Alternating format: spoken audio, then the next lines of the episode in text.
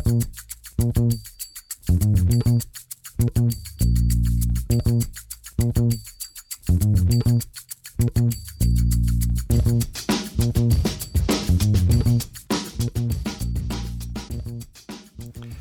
ist 5.23 Uhr und damit hallo und herzlich willkommen zum Football Rausch Frühstück. Mein Name ist Tim Rausch und wie jeden Morgen ist auch Rahman Ruprel an meiner Seite. Guten Morgen, Rahman. Guten Morgen, Tim. Ähm, ich hätte gedacht, dass wir heute schon um 4.30 Uhr aufnehmen, weil Zeitumstellung, aber die NFL und die Seahawks und die Cardinals hatten etwas dagegen. Ja, was ein Spieltag, ne? Also ich, es war für mich jetzt bis jetzt echt der beste Spieltag dieser Saison. Ich bin super, super gespannt auf alle Spiele, die wir heute durchsprechen werden. Ähm, lass uns doch direkt anfangen. Lass uns anfangen mit den Arizona Cardinals, die in der Verlängerung, in der Overtime die Seahawks mit 37 zu 34 vom Feld schicken. Was hast du gesehen? Wo fängt man da überhaupt an? Ähm, eigentlich ziemlich verrücktes Spiel. Die Seahawks haben das Spiel meiner Meinung nach durchgehend dominiert. Also waren wirklich klar besser. Russell Wilson ähm, hat eigentlich gut gespielt, aber er hatte halt wirklich drei richtig dicke Böcke drin und die kosten nicht im Endeffekt das Spiel. Also sogar einmal hat er sogar richtig Glück gehabt, weil das war, ich meine, das, die Redewendung uh, Play of the Game habe ich ähm, bei dem Spiel drei, viermal gehört. Es fing damit an, dass Metcalf dieses Mega-Tackle macht nach dem Pick von Russell Wilson in der Red Zone. Ähm, das ist ja schon eigentlich Wahnsinn, dass Buddha Baker durch, äh, Buddha Baker bin ich ein Riesenfan von Top Safety, bekannt für sein starkes Tackling, ähm, aber das riechte perfekt. Das ist auch schlecht von Russell Wilson. Und wie da Metcalf herkommt, den Touchdown verhindert, dann. Das war eine Bewerbung für Olympia 2024, ne? Ja, auf jeden Fall. Unfassbar, diese Athletik, wie viel Meter der aufgeholt hat. Äh, absolut krass. Äh, und da, aus diesem Play haben die Cardinals nicht gescored, weil sie dafür gegangen sind bei Fourth Down und es halt nicht geschafft haben. Ähm, also absolut krass. Da hat er nochmal Glück gehabt. Aber dann hat er halt noch eine Interception dabei, die ein bisschen komisch aussah, einfach in die Endzone, wo nur Patrick Peterson stand. Ja, und dann, unfassbar, es ist wirklich passiert, Isaiah Simmons, ich habe ich hab noch in der Overtime gedacht, ey, den habe ich heute nicht gesehen. Also ich, ich habe leider, so schnell haben wir die Snap-Zahlen hier nicht. Also in der ersten Halbzeit hat er keinen einzigen Snap gespielt. Achso, das hast du schon, okay. Mhm. Ähm, ja, genau, dann hat mich ja mein, mein Auge nicht getäuscht. Also ich habe ihn nicht gesehen und ich habe darüber nachgedacht und plötzlich, unfassbar aber war, er fängt den Pick und es ist im Endeffekt der Game-Winning-Pick. Sie schaffen es, kommen im Fico Range und dann ist es Zane Gonzalez, der im zweiten Versuch, der hat schon einen Fico verpasst in, in der Overtime, der im zweiten Versuch dann doch trifft. Ja, weißt du, äh, ich, ich hatte einfach immer schon Sachen, über die ich mich aufregen wollte und dann ist aber doch noch wieder was passiert in diesem Spiel. Also so ein offener Schlagabtausch das sieht man selten. Und ich, ich glaube, das ist auch das, was Isaiah Simmons so stark macht. Also ich glaube das nicht nur, glauben kannst ja in der Kirche. Ich weiß das. Das ist das, was Isaiah Simmons stark macht. Diese Athletik, weil nicht viele Linebacker können da den Blitz antäuschen und dann sich um 180 Grad drehen, nach hinten laufen und dann noch die Interception fangen. Ich verstehe nicht, warum er so selten auf dem Feld ist, aber ich muss auch generell sagen, diese Cardinals-Defensive, die hat doch wie ausgewechselt gespielt in der Overtime. Also dann, äh, ich wollte gerade sagen, ich wollte gerade sagen, in der Overtime, also davor muss man sagen, äh, kein Sack von beiden Teams. Die Seahawks, darüber haben wir schon häufig genug geredet, dass sie eine schlechte Defense haben und dass sie keinen Pass Rush haben, dass sie eigentlich gar nichts haben. Ähm, dann verletzen sich in, im Spiel noch äh, wichtige Spieler. Ähm, Shaquille, Shaquille Griffin zum Beispiel hat sich verletzt, der musste raus. Und ähm, die Cardinals haben aber auch gar nichts hinbekommen, kein, kein Druck auf Russell Wilson, weil halt auch Jones fehlt, ne, der beste Pass-Rusher Saison aus. Aber dann in der Overtime, wie du gesagt hast, auf einmal ähm, haben die Blitzes funktioniert. Auf einmal waren die Defense und war Vance Joseph, der Defense Coordinator, mutiger und war im Kopf von Russell Wilson tatsächlich. Also der hat Russell Wilson in dem Sinne äh, ja ein paar Mal echt ausgetrickst, weil er dann den Druck von der Mitte angetäuscht hat, dann kam er von außen, dann hat er ihn von außen angetäuscht, dann kam er von der Mitte. Also das, da, da war Variation drin. Und das hat einfach dann in der Overtime funktioniert. Unfassbar, äh, total überraschend. Also das Spiel hatte echt alles, was man, was man sich wünscht. Die Seahawks haben das Spiel durchgehend angeführt und haben trotzdem verloren. Die haben trotzdem verloren und das ist halt auch so ein bisschen das, was, ich weiß nicht genau, wann wir es gesagt haben, aber ich bin mir ziemlich sicher, dass ich gesagt habe, ähm, was passiert, wenn Russell Wilson keinen perfekten Tag hat. Und die ersten sechs Wochen hat er fast immer fehlerfrei gespielt, hat diese Seahawks immer zum Sieg geführt, aber heute hat es eben nicht gereicht, weil er eben ein paar Böcke drin hat, muss man auch mal so klar sagen, bei allem Lob für Wilson. Das sah nicht immer gut aus heute. Und dann fragt man sich eben, kann diese Defensive irgendwie das Spiel dann noch rumreißen? Und nee, kann sie diese nicht. Defensive, diese Defensive kann gar nichts. Also ähm, die Trade Deadline ist ja am 3. 3. November, das ist Dienstag. Ähm, können wir übrigens auch noch überlegen, ob wir mal eine Special-Folge machen. Aber das ist mal ein anderes Thema.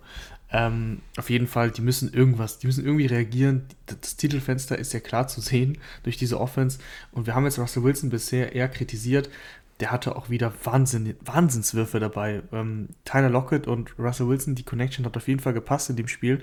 Unfassbare 20 Targets, 15 completed, 200 Yards, 3 Touchdowns. Und was für Touchdowns? Also Toe Drag Swag in der Endzone.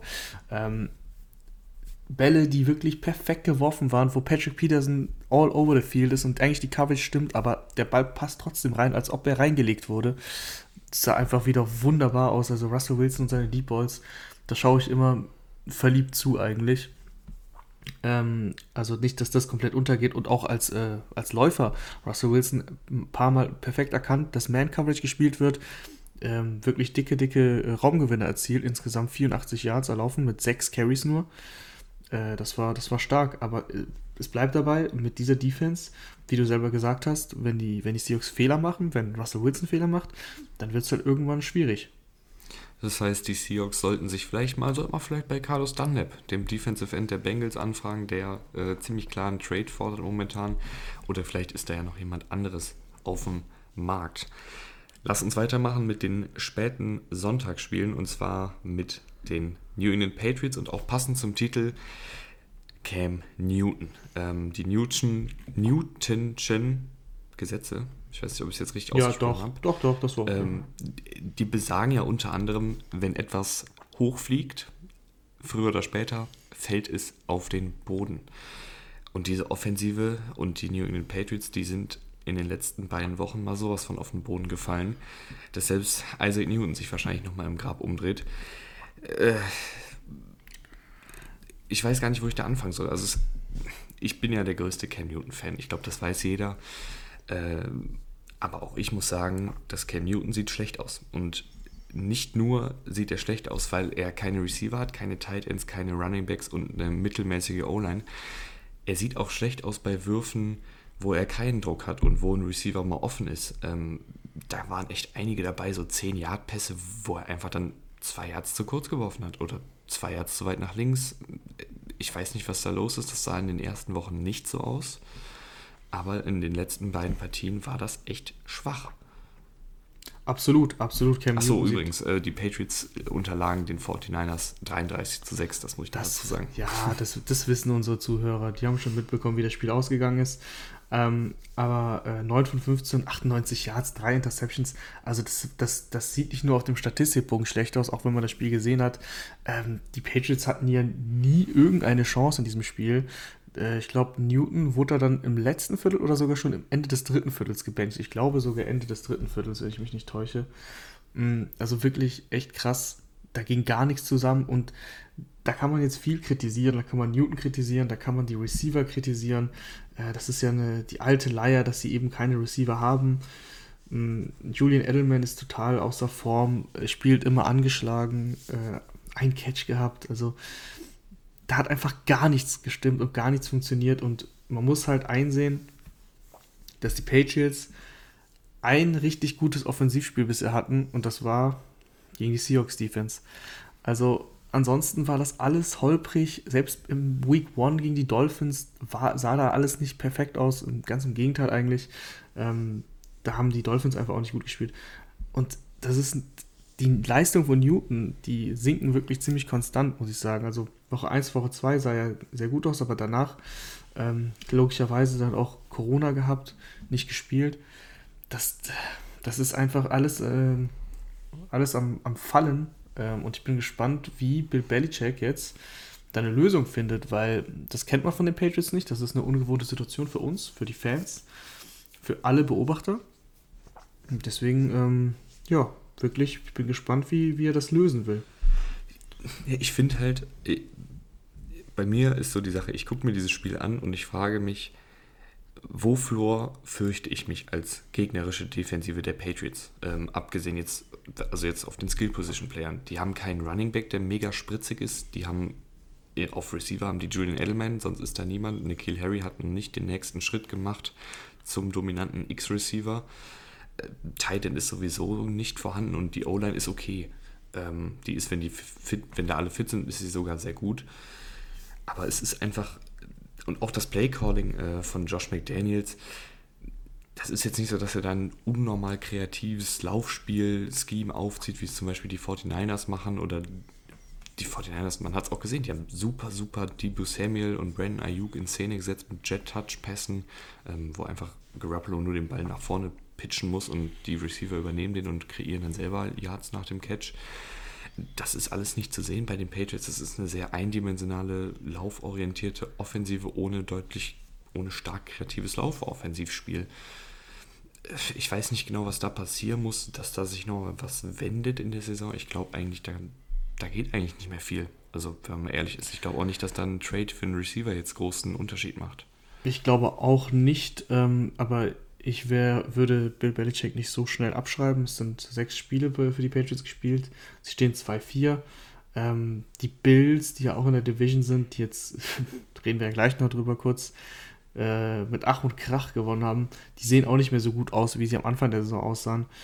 Deswegen würde ich jetzt noch nicht sofort alles ähm, ja, über den Haufen werfen, aber natürlich, ähm, das ist, die spielen im Endeffekt ein bisschen so, wie wir es auch erwartet haben. Da, wenn wenn du halt keine Skill-Position-Spieler hast, wie du gerade gesagt hast, dann wird es schwierig. Dann Quarterback, was zu seiner Frage, du stellst halt die Box zu gegen Cam Newton, hinterst ihm am Laufspiel und ansonsten musst du nicht viel machen. Die Receiver kannst du eins gegen eins decken. Aber lass uns doch kurz über die 49ers auch reden. Ähm, die 49ers äh, letzte Woche gegen die Rams ziemlich souverän gewonnen, jetzt auch mehr als souverän. Dabei ähm, Jimmy Garoppolo sogar gar nicht so gut ausgesehen. Also ein paar, ja, Würfe, die so nicht sein müssen. Zwei Picks gehabt, aber das Laufspiel hat sehr gut funktioniert. Äh, Jeff Wilson Jr., der sich leider verletzt hat ähm, bei seinem dritten Touchdown, sah sehr, sehr spritzig aus. Ich weiß nicht, was mit Jared McKinnon los war, aber der hat ähm, erst wieder Touches bekommen, wo Jeff Wilson verletzt war. Davor war er gefühlt nicht zu sehen. Und ansonsten auch Debo Samuel oder Kyle Juszczyk oder äh, Jamichael Hasty wurde reingeworfen. Also alle haben Carries gesehen. Ähm, Garoppolo wurde es eigentlich auch relativ leicht gemacht, paar Mal eben mit diesen, mit diesen Touchpässen. Also Kai Shannons Offense, die, die, ist sowieso immer sehr schön anzusehen. Ähm, aber heute muss ich sagen, obwohl Jimmy G nicht sein bestes Spiel hatte, ähm, und da täuschten, täuschten finde ich, so ein bisschen die, die Stats, also bis auf die Interceptions. 20 von 25, 277 Yards, also das sieht ja eigentlich ziemlich gut aus, aber das war für mich mehr geschemt von äh, Shanahan als jetzt Jimmy Garoppolos Leistung. Ja, das ist ja irgendwie oft so der Fall ähm, in, der, in der Offensive der, der 49ers, dass da Jimmy G sehr, sehr profitiert. Gerade eben von diesen kurzen Pässen. Ich meine, wenn er einfach nur den Ball nach vorne pitcht und Samuel dann 15 Yards kreiert und einen Touchdown, dann, dann steht halt im, im Statsheet Jimmy G 1 von 1, 15 Yards und einen Touchdown. Äh, da hilft es ja manchmal dann doch das Spiel zu gucken, um wirklich zu verstehen, ob Garoppolo jetzt gut war oder nicht. Aber es reicht halt, ne? Also er muss ja nicht. Aber genau, das wollte ich gerade sagen. Also man kann, man kann ihn auf keinen Fall, also ich will ihn nicht kritisieren, weil ähm, sie haben 33 zu 6 gewonnen und das ist im Endeffekt der wichtigste Stat. Das ist der wichtigste Stat und auch bei den Kansas City Chiefs sah das sehr, sehr ähm, problemlos aus. Die gewinnen 43 zu 16 gegen die Denver Broncos. Ich glaube, das Spiel ist schnell abgehakt, oder? Das Spiel ist schnell abgehakt. Lass uns kurz über Drew Lock reden. Ähm, es war ja, also ich will es nicht Hype nennen vor der Saison, aber es war schon so, dass man gesagt hat, oder dass viele gesagt haben, der Drew Lock 4-1 äh, gegangen letztes Jahr, kann er jetzt hier den nächsten Schritt machen und ähm, ich glaube, das dauert dann vielleicht doch noch ein bisschen, wenn es überhaupt passiert. Ähm, Drew Lock kam jetzt sowieso von der Verletzung. Der hat letztes Spiel wieder gespielt, aber da sah er auch nicht gut aus gegen die Patriots. Jetzt, heute sah er wirklich ganz schlecht aus, fand ich. Hm. Also ganz, ganz wilde Interceptions gehabt, ein Pick 6 auch gehabt. Äh, und diese Offense kam eigentlich gar nicht in Bewegung. Also die, die Chiefs hatten gar keine Probleme in diesem Spiel, ähm, haben einen Defensiv-Touchdown gemacht, haben einen Kick-Off-Return-Touchdown gemacht, äh, Byron Pringle ähm, mit einem Kick-Off-Return-Touchdown. Und deswegen war das Spiel halt relativ schnell durch. Das Wetter, die Kondition war halt Schnee. Ähm, da hat, das ist natürlich nicht so einfach dann auch für so einen Quarterback. Aber nichtsdestotrotz, also die Chiefs mussten nicht viel machen. Warum es ganz, ganz entspanntes Spiel. Äh, seine schlechteste Stat-Performance, sage ich mal, 200 Yards, ein Touchdown. Der hat nicht viel gemacht, aber der musste auch nicht viel machen. Ja, ich würde jetzt gar nicht lange da um den heißen Brei reden. Ähm, Broncos Offensive auch, ich fand so ein bisschen symbolisch dafür der, der verkackte Flea-Flicker, wo, wo Gordon den Ball ja, an, genau, ja. an Lock also zurückwerfen will. Beim Flea-Flicker ist das ja so üblich, dass der Running Back den Ball zurückwirft zum Quarterback, aber ich habe noch nie gesehen, dass das nicht geklappt hat. aber die Broncos haben es wirklich geschafft, dass Gordon da irgendwie so ein bisschen daneben wirft und Lock den Ball nicht, nicht kriegen kann und dann ist es ein Ja, er hat viel zu hoch die, geworfen. Und die Chiefs, die Chiefs springen drauf. Also das habe ich wirklich noch nie gesehen, dass ein Flea-Flicker äh, so verkackt wird. Aber gut, man, man lernt ja nie aus. Auf der anderen Seite, das Einzige, was ich jetzt noch hinzufügen würde, ist Debüt von Le'Veon Bell, relativ unspektakulär. Sechsmal den Ball getragen für 39 Yards. Diese Offensive musste nicht viel machen, du hast es gerade schon gesagt. Ich fand gut, dass ähm, Michael Hartmann mal ein bisschen mehr gemacht hat als in den Spielen zuvor. Ja, aber es waren auch nur, also es waren zwei, zwei Plays, Plays aber trotzdem immerhin. Ja, ähm, Machen wir noch, weiter. nee, noch oh. ein, ein, ja, das, das geht ganz schnell. Ähm, der Stat des Spiels, weil das Spiel so krass entschieden war, ist Chad Henney reingekommen, ähm, der Backup-Quarterback. Und äh, Chad Henney hat vier Carries für minus zwei Yards und einen Touchdown. Das ist das Stat des Spiels. Sehr, sehr schön. Machen wir weiter. Die Los Angeles Chargers gewinnen 39 zu 29 gegen die Jacksonville Jaguars. Auch das Spiel äh, für, den, für die meisten, glaube ich, nicht wirklich interessant, aber muss halt gesagt werden. Muss halt gesagt werden, dass Justin Herbert überragend gespielt hat. Also ja. wirklich, ähm, endlich, ähm, das war der erste Sieg, glaube ich, für Justin Herbert. Oder täusche ich mich? Rahman, ich weiß es nicht. Ich, ich meine nämlich, dass die Chargers das gepostet haben, First Win, auch wenn es der zweite Sieg ist, aber ich überlege gerade, hat Tyra Taylor einen Sieg geholt? Ja, Woche 1. Tyra, ja, genau, dann war es der erste Sieg für Justin Herbert. Habe ich das richtig gesehen? Ähm, sehr mobil auch gewesen, äh, neunmal den Ball getragen, 66 Yards und ja, im Passspiel äh, super, super gut. Ähm, der hat echt einen Monsterarm, das muss man echt sagen. Und der kann ihn einsetzen. Das ist halt das, das ist halt das Geile, muss ich sagen. Also wieder ein mega Touchdown auf ähm, Geiten gehabt. Der hatte schon mal, schon mal so einen langen Touchdown. Ich schaue gerade nach. Geitenhoser, 70 Jahre Touchdown. Also das ist schon ein Ding. Und ähm, ansonsten, es war ein sehr unterhaltsames Spiel, wie ich fand. Die äh, Chargers sind schnell in Führung gegangen, die Jaguars sind gut zurückgekommen. Äh, aber dann hat sich doch die Qualität, die die Chargers halt schon haben und die Jaguars, ich meine, Gardner Minshew, ähm, so, so gern ich ihn habe, ist halt selber ein bisschen limitiert und spielt dann auch in der Offense äh, und in, was heißt Offense, aber in dem ganzen Team, inklusive Defense, die halt alle limitiert sind und das siehst du dann irgendwo auch, wenn Justin Herbert eben 39 Punkte gegen dich auflegt.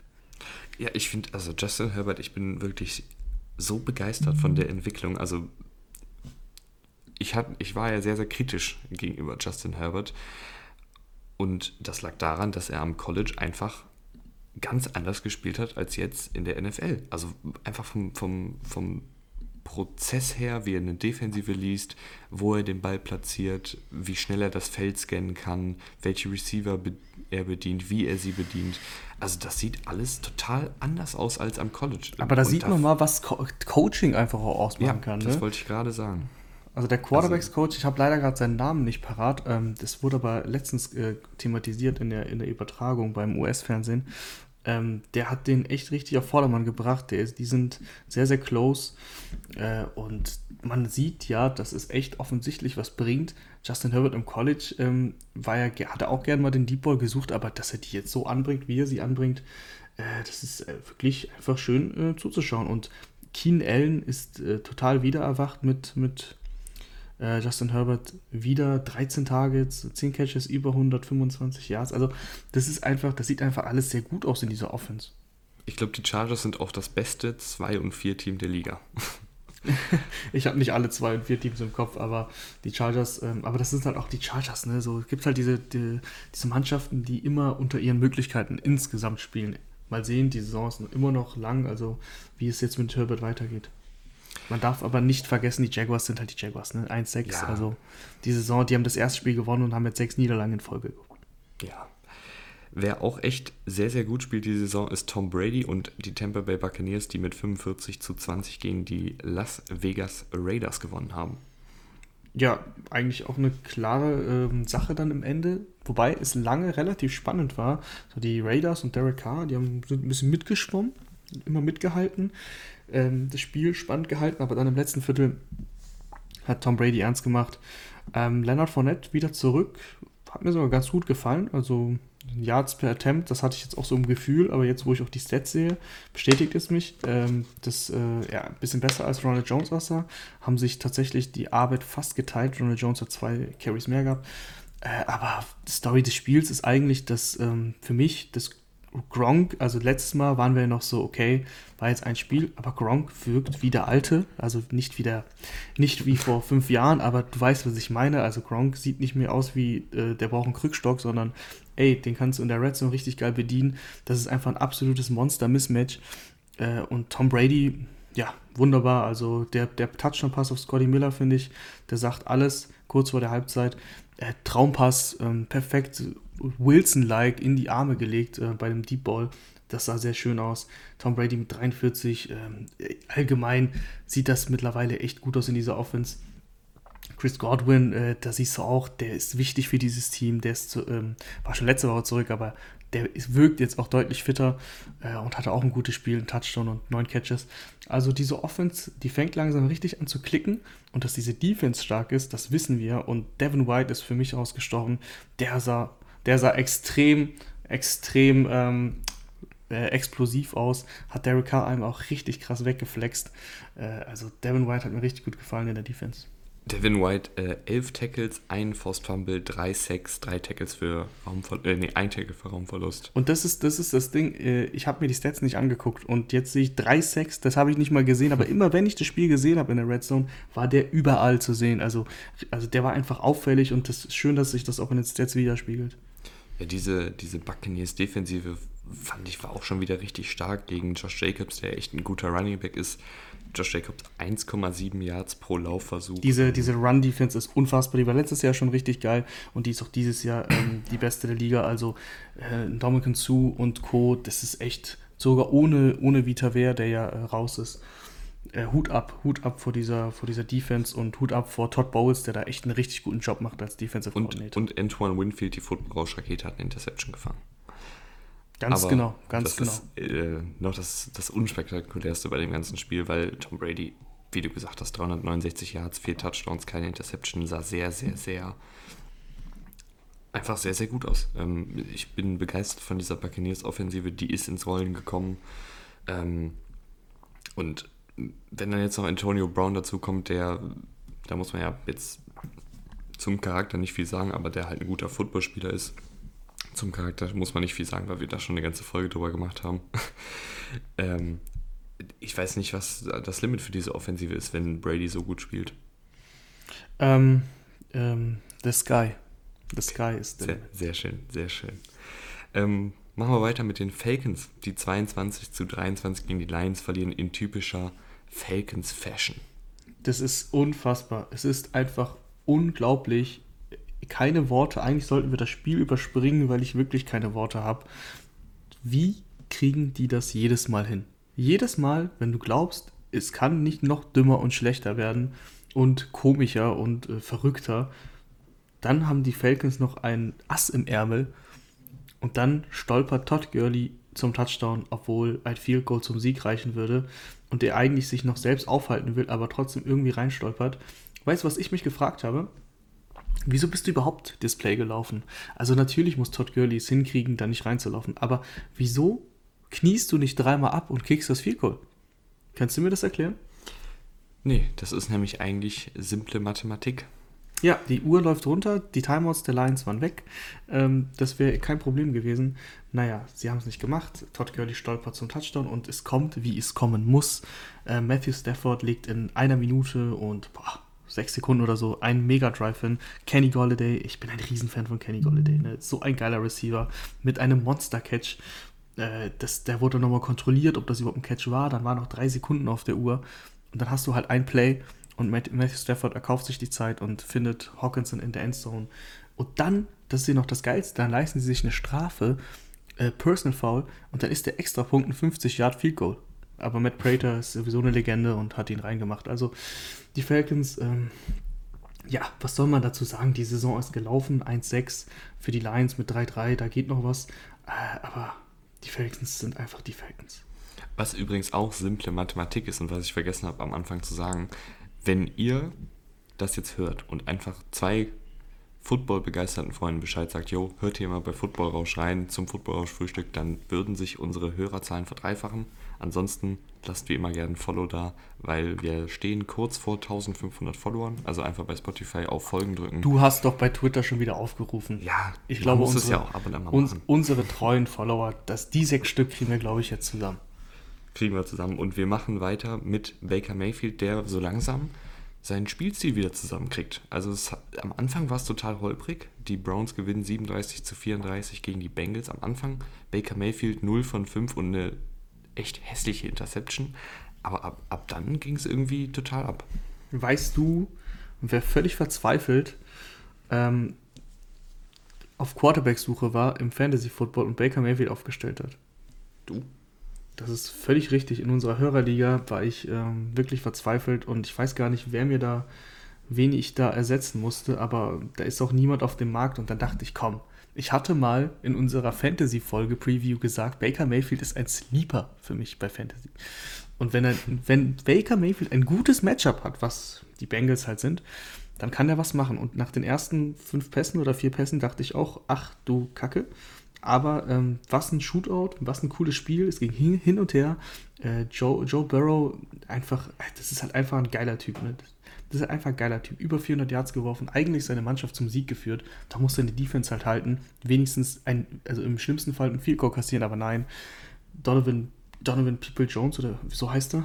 Heißt er so? Ja, so Ja. ungefähr, ja. Donovan People Jones, doch so heißt er, ähm, macht einen Touchdown. Äh, Wahnsinn. OBJ direkt im ersten Viertel nach, dem, nach der Reception von Mayfield beim Tackle ähm, am Knie verletzt. Wahrscheinlich lange raus. Major Knee Injury haben sie gesagt. Das MRT morgen oder heute äh, wird ergeben, was es dann ist. Aber man muss damit rechnen, dass OBJ lange ausfällt, vielleicht sogar die Saison verpasst. Ähm, ja, aber äh, das war ein cooles Spiel, fand ich. Ähm, hat Spaß gemacht zuzugucken, weil es wirklich hin und her ging. Äh, die Defenses haben nicht viel gemacht, aber ein Shootout ist immer schön zum Zuschauen. Ja, also ich fand auch sehr gut, dass Baker Mayfield hat zweimal noch den Rückstand dann aufgeholt und einen Touchdown jeweils erzählt. Das sehe ich sehr, sehr gerne von einem Spieler, der ein Franchise Quarterback sein will. Also eben mit einer Minute auf der Uhr ungefähr äh, da noch das Feld runter marschieren und den Touchdown zum Sieg erzielen. Das finde ich immer sehr, sehr gut, wenn man das hinbekommt als Quarterback. Und ja, es war zwar nur die Bengals-Defensive, aber ich finde es auch einfach mal gut, dass Baker Mayfield jetzt hier fünf Touchdowns aufgelegt hat. Ähm, das, das ist vielleicht jetzt einfach mal ein Zeichen. Die Browns sind ja auf jeden Fall noch im Rennen in dieser sehr, sehr guten ähm, AFC. Nee, warte mal. Was ist? AFC, AFC North. AFC North, äh, lag ich ja richtig, aber ich habe es irgendwie nicht ausgesprochen, weil ich Du hast, mir ja nicht noch sicher die, war. du hast ja noch die Ravens logischerweise und die Steelers in, die, in dieser Division. Also das ist eine sehr starke Division. Ähm, aber äh, um nochmal zu, zu den Browns zu kommen, also mich hat der Sieg nicht überrascht. Ich habe auf die Bengals tatsächlich getippt gehabt und ich meine, ich war nah dran. Aber mich hat der Sieg nicht überrascht, weil Baker Mayfield echt für mich sich langsam so abzeichnet, vor allem in dieser Offense, in, diesem, in dieser Mannschaft, die ja eigentlich um ihn herum, haben wir schon häufiger gesagt, ganz gut ist. Gut, OBJ raus und Chubb schon seit ein paar Wochen raus, das schadet dir natürlich. Aber insgesamt sind die ja ganz gut und gegen schlechte Teams kriegen die es hin, sehen manchmal gut aus, aber sie gewinnen halt. Aber wenn sie dann gegen die guten Teams spielen, dann kriegen sie auf den Sack. Und ich würde mich da jetzt nicht ähm, so beeinflussen lassen von der Bilanz 5-2. Äh, die Browns sind für mich nach wie vor ähm, überhaupt kein Team, das irgendwas mit dem Super Bowl oder sowas zu tun hat. Wer auf jeden Fall was mit dem Super Bowl zu tun haben will, sind die Green Bay Packers, die 35 zu 20 gegen die Texans gewinnen. Auch das ein deutlicheres Spiel, als das Endergebnis vermuten lässt. Ja, also das können wir auch tatsächlich schnell abhaken. Die Texans, ähm, ja, das ist ein Trümmerhaufen eigentlich. Wie gesagt, du hast, du hast zwei, drei Spieler, die, die, die mir gefallen. Also natürlich Deshaun Watson, ähm, natürlich JJ Watt, aber da kommt halt danach auch nicht mehr so viel. Ne? Äh, Aaron Rodgers hat mit den Katz und Maus gespielt. Devontae Adams ähm, hat, ja, hat rasiert, wie man so schön sagt. 13 Catches, knapp 200 Yards, zwei Touchdowns äh, ja, Aaron Jones brauchen sie ja gar nicht, der war verletzt. Da hat Jamal Williams halt die Last getragen, sah auch okay aus. Also, das war gemähte Wiese für die Packers. Die waren schnell 21-0 vorne und haben da auch nichts anbrennen lassen. Ja, ähm, bin ich bei dir. Ähm, ich, ich weiß, was mir gerade eingefallen ist. Warum rufen die Seahawks nicht mal bei den Texans an und fragen nach JJ Watt? Ja, ja, aber ich glaube tatsächlich, dass die Texans das nicht machen würden. Aber man kann natürlich mal. Vielleicht haben sie auch schon angerufen. Wissen wir ja nicht. Die brauchen Pass Rusher und JJ Watt. Ich glaube, also ich weiß es nicht, aber selbst ein JJ Watt hat irgendwann die Schnauze voll, so loyal er ja ist. Ja. Und das ist die Frage. Also ich glaube tatsächlich, dass die Texans sich nicht trauen, ihn zu traden. Äh, äh, wegen, das habe ich aber schon mal in dem Podcast gesagt. Aber ich glaube, wenn JJ Watt selber sagt, ey, ist es okay, von mir aus ist es okay, und ich kann das den Fans erklären, dann würden sie es vielleicht machen. Ich glaube ähm, sogar, die Fans würden das verstehen, weil keiner will, dass sein, sein, sein Starspieler da jahrelang ja. mit so einer Katastrophen-Defense Also, also ich finde es auch schön, weil die Texans, aber dann, dann nimmt Sean Watson auch irgendwo hin mit. also das tut mir echt leid, es tut mir wirklich, wirklich richtig leid. Ich bin wirklich, ein, also jetzt habe ich das, jetzt bin ich ja, mache ich den Tim, jetzt sage ich zum dritten Mal, dass ich ein riesen Fan von dem Spieler bin. Aber Sean Watson ist halt einfach ein geiler Spieler und der versauert da gerade leider auch. Dann lass uns weitermachen mit dem Division-Duell in der NFC South zwischen den New Orleans Saints und den Carolina Panthers. Die Saints gewinnen in einem knappen Spiel, 27 zu 24 und Drew Brees spielt ein bisschen wie der alte Drew Brees, also sehr, sehr effizient, sehr, sehr sicher auf irgendwelche No-Name-Anspielstationen. Das hat mir sehr gut gefallen. Ja, da würde ich auch so sagen. Also Drew Brees es wird besser, es geht bergauf. Ich bin gespannt, wie es dann endlich ist, wenn Michael Thomas mal auf dem Feld steht. Da gab es ja jetzt sogar Trade-Gerüchte, aber da hat ja sogar Sean Payton höchstpersönlich darauf geantwortet äh, bei Twitter und ja, auf gut Deutsch gesagt, dass das Bullshit ist. Ähm, also ich bin gespannt, wenn diese Offense mal endlich komplett ist, wie das dann aussehen wird. Ich meine, gegen die Panthers, die mir wirklich gefallen haben, ey, das, die Panthers, da muss ich ja mal ein Kompliment machen an, an, dein, an dein Team. Ähm, die schlagen sich richtig gut. Also die verkaufen sich gut. Ähm, Rule sieht man schon, das ist ein richtig guter Head Coach, der weiß, wie man ein Team führt. Das haben wir schon gesagt, als sie ihn verpflichtet haben, aber das zeigt er auch in der NFL, weil das alles davor war bei Baylor, das war im College. Ähm, das, ist, das gefällt mir, die sind kompetitiv ähm, und die machen jedes Spiel, also kein Gegner kann sich Wettbewerbsfähig für alle, die Englisch können. Wettbewerbsfähig. Achso. Wir denken schon zu viel. Ähm, ja, wie auch immer, also die Panthers, ähm, da kann kein Favorit sich sicher fühlen, die halten immer gut mit. Und endlich mal hat DJ Moore, auch wenn es nur vier Catches waren, aber dieser, dieser 74-Yard-Catch, äh, endlich mal sein Potenzial gezeigt. Weil dieses Jahr ist das ja alles noch ein bisschen holprig. Zwei Touchdowns gehabt, war auch ganz gut. Äh, und ja, so langsam geht das mit Mike Davis aber zu Ende. Deswegen, wir brauchen wieder McCaffrey in unserem Leben. Sieben Carries für zwölf Yards. ähm, das, das war nichts im Rushing Game. Nichtsdestotrotz, mir gefallen die Panthers. Äh, das, das, äh, weißt was ich meine? Die Erwartungen sind niedrig, aber die zeigen halt, dass, diese, dass dieses Team Potenzial hat für die kommenden Jahre. Umgekehrt ist es bei den Dallas Cowboys momentan. Die Erwartungen waren sehr hoch, äh, aber das, was sie zeigen, ist sehr, sehr niedrig. 3 äh, zu 25 gegen das Washington Football Team. Ähm, ich weiß gar nicht, wo ich darüber da anfangen soll. Also Mike ja, McCarthy, also der Head Coach, Andy der, Dalton, Andy Dalton, der Rahman, Rahman, ich weiß, ich habe zwar gesagt, ich weiß nicht, wo ich anfangen soll, aber ich weiß eigentlich, wo ich, wo ich anfangen will. Ich will nämlich anfangen bei einer Szene, die eigentlich gar nicht mit gar nichts mit dem Spiel an sich zu tun hat, aber so ein bisschen sinnbildlich für die Cowboys-Saison ist. Andy Dalton wird von John Bostic, dem, dem Linebacker der, des Washington Football Teams, sehr, sehr übel spät am Kopf getroffen und muss raus. Und keiner der Cowboys-Spieler geht mal zum, zum Bostic hin und sagt ihm mal ein paar nette Worte oder schubst den mal weg oder also irgendwas. Also einfach mal eine Reaktion zeigen, dass du für deinen Teammate da bist. Das, das gab es einfach nicht. Und das, finde ich, ist so ein bisschen sinnbildlich für diese Cowboys-Team. Da ist, für dieses Cowboys-Team, da ist einfach kein Herz da. Da ist einfach kein Herz da, da ist keine Leidenschaft da. Denn, denn, denn Quarterback wird total umgehauen, total unnötig von Bostic, richtig dreckig umgehauen und keiner der Spieler kommt mal auf die Idee, den Quarterback zu beschützen, mal dem Bostic eine reinzauen, ist vielleicht ein bisschen zu übertrieben, aber einfach mal eine Ansage zu machen. Ja, definitiv. Ähm, das ist mir gar nicht so aufgefallen, aber hast du natürlich vollkommen recht. Andy Dalton verlässt dann das Spiel und danach ist, glaube ich, auch gar nichts mehr passiert. Ähm, ben DiNucci, der Backup-Quarterback, quasi der dritte Quarterback, weil Prescott ist ja schon raus, kam dann rein, hat, der kam im dritten Viertel rein und der hat drei Pässe geworfen. Ähm, ich habe das Spiel dann nicht mehr gesehen, weil, sind wir ehrlich, wer guckt sich den Scheiß denn an, wenn es 25-3 steht und Ben DiNucci auf Quarterback drin ist?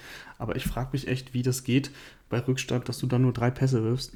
Äh, ja, Elliott sieht nicht gut aus, die Offensive Line ist ein Desaster, aber da sind auch alle verletzt. Das ist einfach, die Cowboys sind rundum eigentlich ein Desaster. Die Defensive, McLaurin hat mit denen gemacht, was er wollte. Ähm, Antonio Gibson sah gut aus, hat auch mit denen gemacht, was er wollte. Also, ja, die Cowboys sind ein Trümmerhaufen und die NFC East ähm, ist ein Trümmerhaufen und die Eagles, äh, die haben wir ja schon besprochen, aber die sehen wie der klare Favorit aus in dieser Division. Ja, ähm, und, das, und wir reden ja über die Eagles. Also. Ich, ich, ist, ist Mike McCarthy für dich jetzt ein Kandidat, der jetzt einfach schon gefeuert wird, oder glaubst nein. du, dass Jerry Jones da nein, sagt, nein. der ist zu stolz? Nein, nein, er hat die, er hat die Karte, ähm, dass Prescott verletzt ist. Äh, das, das ist seine Ausrede sozusagen. Jerry Jones ist auch, wie man bei Jason Garrett gesehen hat, niemand, der einen Coach sofort feuert.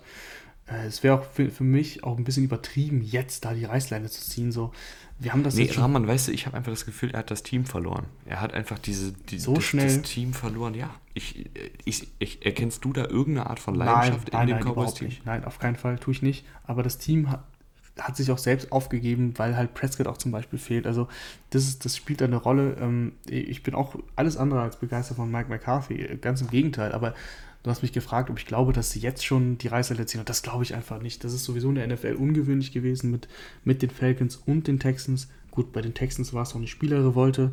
Ähm, aber das ist halt, wie gesagt, ungewöhnlich. Und also mich würde es überraschen, aber man kann ja nichts ausschließen. Ja, ich weiß nicht. Also das Washington Football Team auf der anderen Seite, da können wir jetzt ja auch nochmal drüber reden. Die haben ja immerhin ganz gut gespielt, auch wenn es eben gegen ein Cowboys-Team war, was nicht tackeln will und sonst auch generell kein Football spielen will so richtig. Ähm, ich glaube, diese Defensive Line von Washington und generell die ganze Defensive, die kann das Team hin und wieder zum Sieg führen. Wenn sie jetzt noch eine gute Offensive hätten mit einem guten Quarterback, dann wäre das vielleicht sogar ein Playoff-Kandidat nächstes Jahr. Auf jeden Fall, auf jeden Fall. Die, die Defense ist ja gut. Die Offense ähm, hat Spieler wie Antonio Gibson und, und Terry McLaurin. Du musst jetzt die Offense halt drumherum noch aufbauen. Du brauchst natürlich einen Quarterback. Ähm, Dwayne Haskins wird nicht die Lösung sein. Äh, der ist ja nicht mal mehr active seit drei Wochen. Trade-Gerüchte sind auch da. Also ich glaube, die Geschichte ist vorbei. Kyle Allen ist sowieso nicht die Lösung. Ähm, du musst halt, du musst halt im Draft jemanden holen. Das Problem ist bei, den, bei dem Football-Team, das ist nicht so schlecht, dass es eben ähm, eine Chance auf einen Top 5 Pick hat, glaube ich. Also die sind halt eben besser als die Cowboys oder besser als andere Teams, weil die Defense so gut ist. Also so gut in Anführungsstrichen. Sie ist gut, aber jetzt auch nicht ähm, Top 5 oder so. Das reicht halt dann nicht mehr für diesen Top 5 Pick und ähm, ja, das könnte ihnen im Endeffekt schaden. Ich habe noch eine Frage ähm, zu den Cowboys, das habe ich jetzt gerade vergessen. Würdest du einen Michael Gallup traden, der zwar sehr, sehr jung ist und auch sehr, sehr talentiert auf Receiver, aber du hast einfach so eine schwierige Cap-Situation und es geht eh um nichts mehr und Michael Gallups Vertrag läuft nicht mehr lang. Gibst du jetzt so einen ab? Ja, das ist natürlich immer auch die Frage, was ich dafür bekomme. Ne? Was würdest du mir bieten? Für Michael Gallup würde ich dir schon einiges bieten, aber da ist ja dann immer die Sache, die, die Cowboys, da weiß natürlich jeder, dass die momentan über sowas nachdenken. Das heißt, die, die sogenannte Verhandlungsgrundlage ist ja jetzt nicht ideal. Aber also so ich sag mal so, Michael so? Gallup ist, ist mein dritter Receiver. Ähm, Amari Cooper und, und CD Lamb, auch wenn CD Lamb das erst, den ersten Stinker hatte, mit null Catches für null Yards, ähm, ist mein zweiter Receiver auf lange Hinsicht gesehen. Und der ist ja auch jetzt schon in der Saison, hat, für mich hat er Gallup überholt. Ähm, also das sind meine besten Receiver und wir sind in einer Passing-Liga und wieso soll ich denn jetzt eigentlich eine Waffe von mir abgeben? Also ich krieg doch kein, ich krieg doch keinen First-Round-Pick für Gallup. Ich krieg vielleicht einen Second-Round-Pick. Ja, aber und, dann würdest, selbst, würdest du es dann nicht machen für einen Second-Rounder, wenn du Gallup sowieso bald abgeben musst und es geht um nichts mehr. Weil musst du ihn sowieso bald abgeben, das ist die andere Frage. Vertrag läuft noch ein oder zwei Jahre und die, mit der Cap-Situation wirst du ihn nicht langfristig binden können. Also wenn der Vertrag noch nächstes Jahr ausläuft, dann kann man darüber nachdenken. Aber wenn der nächste Jahr nicht ausläuft, dann sagst du dir, Prescott kommt zurück, wir haben immer noch unsere gleiche Offense. Ähm, nee, dann würde ich es nicht machen. Wenn er jetzt ausläuft, 2021, und ich habe die Cap-Situation jetzt nicht offen, aber wenn die so katastrophal ist, aber die Cap-Situation ist bei vielen katastrophal und es ist auch überhaupt die Frage, wo würde der denn seinen Mega-Vertrag bekommen? Weil durch Corona ist es ja so, dass die dass der Cap zurückgehen wird. Viele Teams sind aktuell im Minus für 2021. Das ist halt immer so, muss man schauen. Und wie gesagt, für einen Zweitrunden-Pick kommt doch wann. Wenn es ein schlechtes Team ist, dann vielleicht, weil dann weiß ich ja, wo der Zweitrunden-Pick endet.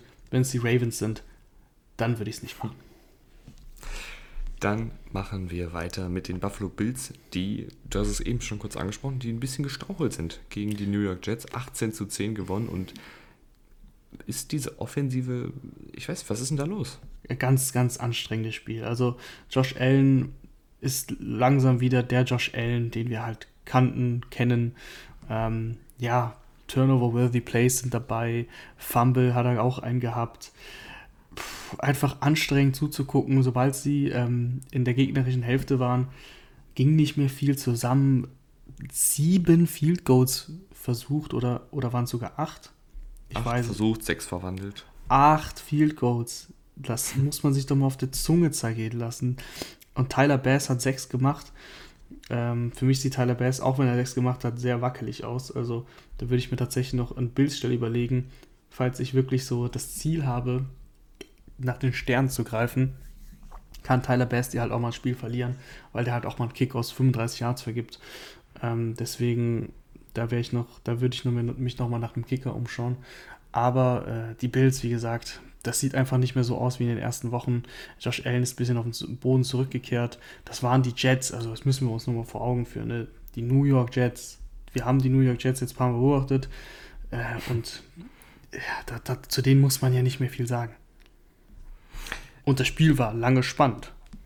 Ja, es war lange spannend, weil die, weil die Bills einfach keine Touchdowns erzielt haben. Also diese, diese Red Zone-Offensive, die in den ersten Wochen noch sehr, sehr kreativ, sehr, sehr gut war mit äh, Läufen von Josh Allen, mit Jet Sweeps auf Wide Receiver und Co., die stottert total und ähm, defensiv finde ich, war das jetzt auch nicht so doll. Gerade die erste, die erste Halbzeit, also das erste Quarter besonders, war nicht gut. Da sahen die Jets echt ganz gut aus offensiv. Also lagen dann ja auch irgendwann 10 zu 0 in Führung. Die New York Jets lagen 10 zu 0 in Führung, lagen übrigens das erste Mal in dieser Saison in Führung. Ähm, auch weil Adam Gase nicht mehr der Offensiv-Play-Caller ist, sondern das macht jetzt der Offensivkoordinator. Ähm, ich weiß nicht, also dieses Bills-Team gefällt mir seit zwei Wochen nicht mehr so wie am Anfang der Saison.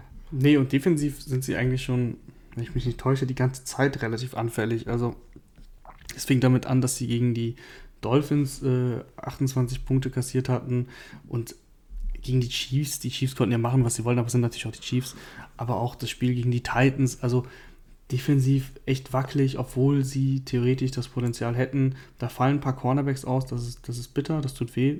Trey Davis White konnte spielen, aber der Rest, äh, der hinter Trey Davis White, wäre zum Beispiel Levi Wallace, ähm, fällt gerade aus. Äh, Josh Norman hat, glaube ich, auch nicht gespielt, also der ist auch gerade raus. Äh, das merkst du dann irgendwo. Ähm, aber das ist die Defense, ich glaube, die Defense ist nicht das Problem im Sinne von, ich glaube, dass die sich noch eingrooven können. Aber die Offense, die macht mir schon ein bisschen Sorgen, weil nachdem es eben so gut aussah, sieht es in den letzten Wochen echt schlechter aus und es sieht wieder so aus wie letztes Jahr und da habe ich so ein bisschen äh, die Befürchtung, dass es jetzt so bleiben könnte. Und selbst wenn es dann mal wieder das Ausreißerspiel gibt, ist halt Konstanz, glaube ich, ein Fragezeichen. Und dann sind die Bills zwar ein gutes Team, stehen 5-2, die werden die AFC East gewinnen, aber ähm, für die Top AFC Teams, wie die Ravens, die Steelers, die Chiefs, äh, da reicht es, glaube ich, dann doch nicht. Dann kommen wir jetzt zum ja, auch zu einem der spannendsten Spiele des Spieltages ähm, und zum einzigen noch ungeschlagenen Team, den Pittsburgh Steelers, die 27 zu 24 gegen die Titans gewonnen haben. Das sah eigentlich nach einer klaren Sache aus. Also zur Halbzeit die, führten die Steelers mit 24 zu 7, aber dann Ben Roethlisberger drei Interceptions in der zweiten Halbzeit geworfen. Die Titans total zurückgekommen, 27 zu 24 und dann verschießt Koskowski das Field Goal. Ja, eine Interception hat er sogar noch am Ende der ersten Halbzeit geworfen, aber so, ähm, die haben, sind, sind echt schnell, in Führung, schnell in Führung gegangen.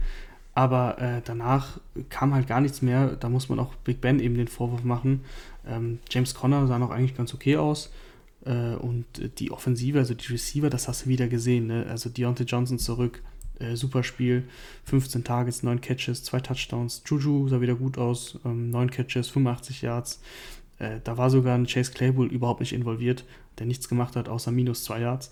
Ähm, also das, das sah insgesamt schon sehr gut aus, die Passing Offense, aber äh, Big Ben hat sich halt haarsträubende Interceptions geleistet, die das Spiel halt dann offen, ge offen gehalten haben und spannend gemacht haben.